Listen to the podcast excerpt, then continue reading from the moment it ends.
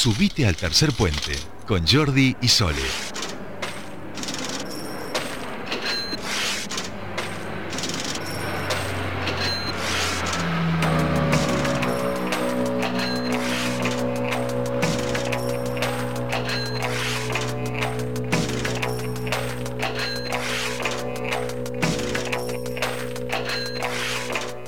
Muy bien, bueno, seguimos con más tercer puente y este sonido nos indica que nos vamos a meter en temas económicos aquí en tercer puente, eh, pero no soy yo la que hablo de economía, por supuesto siempre lo digo, no tengo, no tengo idea eh, quién, nos asesora y quien siempre nos eh, desasna en este mundo económico que encima en Argentina es bastante complicado, es nuestro queridísimo Fernando Spolianski que ya está al aire con nosotros. ¿Cómo va Fer? ¿Qué tal, Sole, Jordi? Buenas tardes para ustedes y la audiencia. Bueno, eh, Jordi hoy, te voy a decir, Fer, eh, se escapó. Pero, caramba, yo saludándolo. Se escapó, sí. Nos dejó acá y yo acá bancando los trapos, ¿viste? una injusticia. Un acto de, injusticia. Muy bien, muy bien. Bueno, eh, Fer... Eh, habíamos hablado en, el día, estos veníamos hablando ya hace un tiempo del tema de eh, los eh, monotributistas. Hay ahora unos beneficios que se van a extender desde la FIP para estos monotributistas.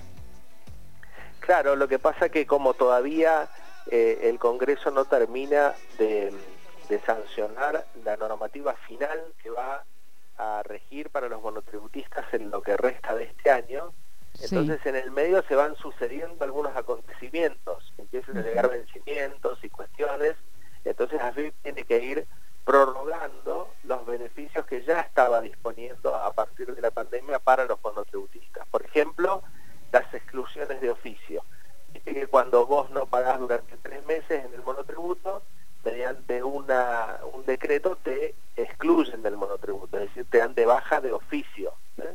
Bueno, eso durante la pandemia, AFIP lo fue suspendiendo, digamos, no fue quitándote la posibilidad de continuar en el monotributo, aun cuando no puedas pagar la cuota mensual. Así que lo que dispuso ahora es que si vos no pudiste pagar durante los meses de mayo, junio y julio, este mes, no te van a excluir del monotributo, es decir, no va a haber exclusiones de oficio por falta de pago. Eso ya se viene sucediendo hace varios meses, desde eh, que tenemos la pandemia, así que lo vuelve a prorrogar. Lo mismo con la recategorización que opera ahora el 20 de julio.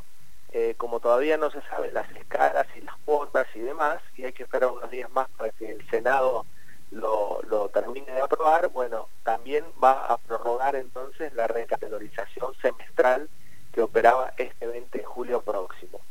Así que los monotributistas tienen eh, unos días de tranquilidad, digamos, porque la cuota que vencía en junio, recordemos que la pasaron al 5 de agosto, ¿te acuerdas que lo hablamos la semana pasada? Sí. Ahora la del 20 de julio sí van a seguramente antes del 20 ya vamos a tener las escalas nuevas con los nuevos valores de las cuotas. Sí. Y luego en agosto se, se van a juntar dos cuotas. Ahí sí va a estar complicado porque el 5 de agosto te va a tocar pagar la de junio y el 20 de agosto te va a tocar pagar la de agosto. ¿eh? Pero mientras tanto, la buena noticia es que si no puedes pagar, no te preocupes que no te va a excluir de oficio, no te va a dar de baja de oficio y vas a poder mantener tu condición de monotributista. Bien, bien. Bueno, eh, después de, todos estos cambios, por lo menos eh, un, un aliciente eh, para los monotributistas que luego van a tener que ir como ordenando a partir de lo que se defina, pero eh, me parece que correspondía también. sí, una vez que esté sancionada ya la, la nueva modificación, ahí ya los monotributistas van a tener un panorama claro de cuál va a ser el límite que van a poder facturar en cada categoría, cuál va a ser el monto mensual que van a tener que aponar de sus cuotas y bueno, van a tener seguramente el beneficio hasta que la pandemia no cese de que si no pueden pagar no los van a excluir, ¿no? Eso la FIM lo está haciendo en general con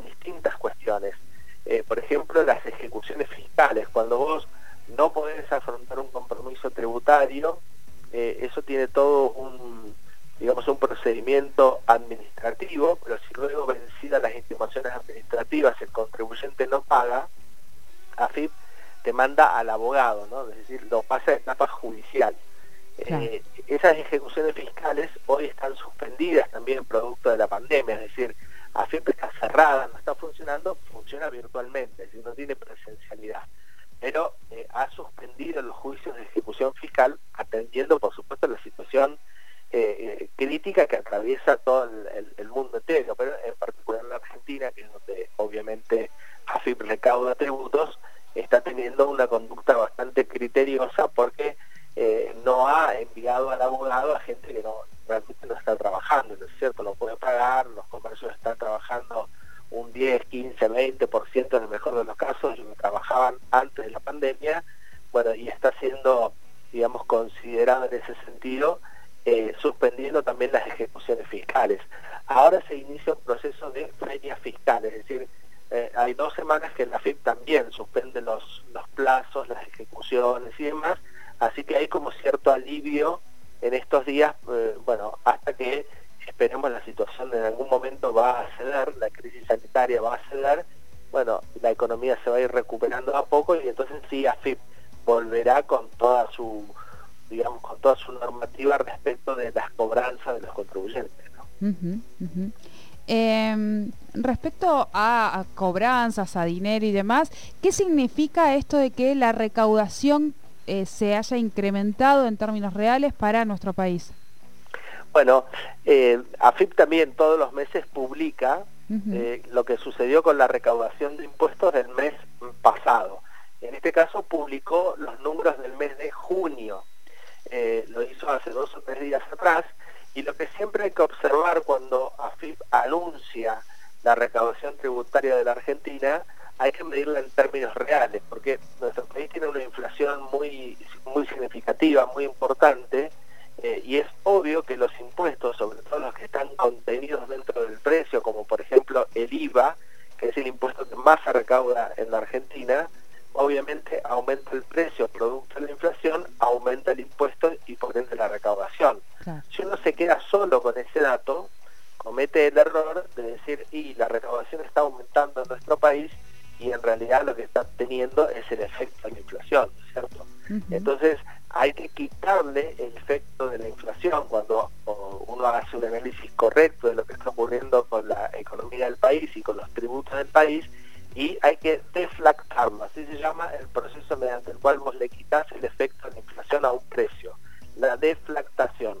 Cuando vos le quitas el efecto de la inflación a un precio, entonces lo medís en términos reales y es comparativo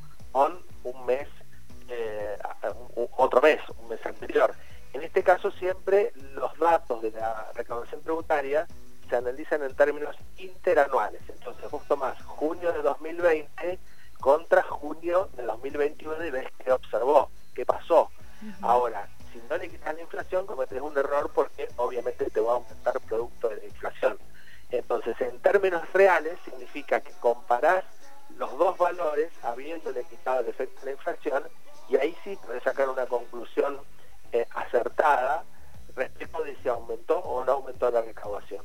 Lo que está mostrando AFIP es que aumentó en términos reales, es decir, le quitó el efecto inflacionario y aún así obtuvo un mejor resultado que en junio del año 2020 que fue un mes tremendo porque eran los primeros meses de la pandemia, ¿no? Entonces la recaudación tributaria había caído muchísimo. Ahora, de a poco está levantando la recaudación, no está, por supuesto, en los mejores momentos, pero está muy cerquita de la prepandemia.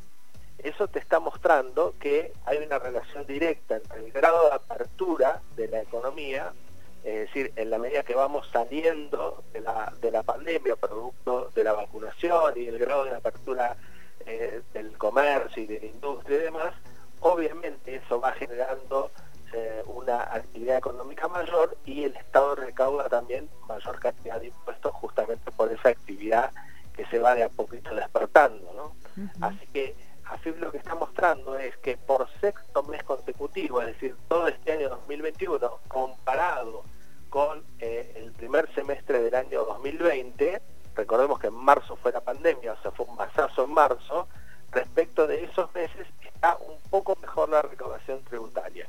Así que nos muestra que en la medida que la pandemia vaya cediendo, bueno, también la actividad económica va a ir despegando. Eso está pasando en todos los lugares del mundo. En la medida que la pandemia permite un grado de apertura de los comercios, de la industria, de, toda la actividad económica, bueno, obviamente la recaudación tributaria también se va recuperando.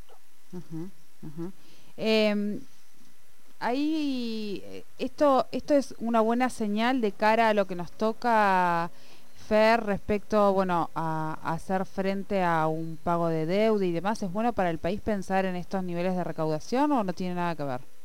Sí, bueno, pensemos siempre que el, el Estado nacional, las provincias y los municipios, eh, digamos que viven de su recaudación tributaria, su fuente principal de financiamiento, ¿no? Sí, sí, sí. Eh, obviamente que la Argentina necesita niveles de recaudación elevados para sostener el gasto público, desde luego, y generar excedentes que permitan cumplir con los compromisos internacionales. Por eso es muy importante la recaudación tributaria del país, eso demuestra cierta reactivación económica.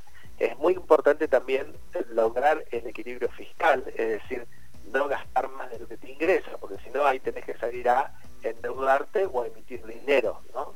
Eh, y es lo que ha ocurrido en Argentina en los últimos años. Entonces hay que ser cuidadoso del equilibrio fiscal eh, recaudar lo que más uno pueda dentro de los parámetros racionales, digamos, para no asfixiar a los contribuyentes con la presión tributaria y tratar de generar excedentes para poder cumplir con los compromisos internacionales. Argentina tiene un problema eh, adicional que es que su deuda externa es muy fuerte, entonces vos recaudás pesos, no recaudás dólares, con lo cual eh, los compromisos internacionales tenés que generar algún tipo de divisa extranjera. ¿Cómo se genera? Con mayor exportación. Es decir, le vendemos al mundo, el mundo sí nos paga en dólares o en euros, y entonces ahí sí el Banco Central tiene capacidad para generar eh, recursos para cumplir con esos compromisos internacionales. Así que es una combinación de recaudación tributaria para poder cumplir con el, gasto público, digamos, los solo el gasto, sino las inversiones también del propio Estado, las cuestiones inherentes al Estado, salud, educación, seguridad, justicia, sino también toda la obra pública, desde luego, pero es muy importante tener una buena recaudación para generar esos excedentes que te permitan entonces cumplir con todos esos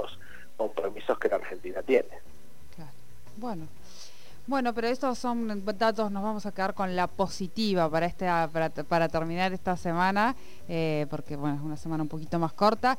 Muchísimas gracias, Fer, que termines bien y que tengas un excelente fin de semana.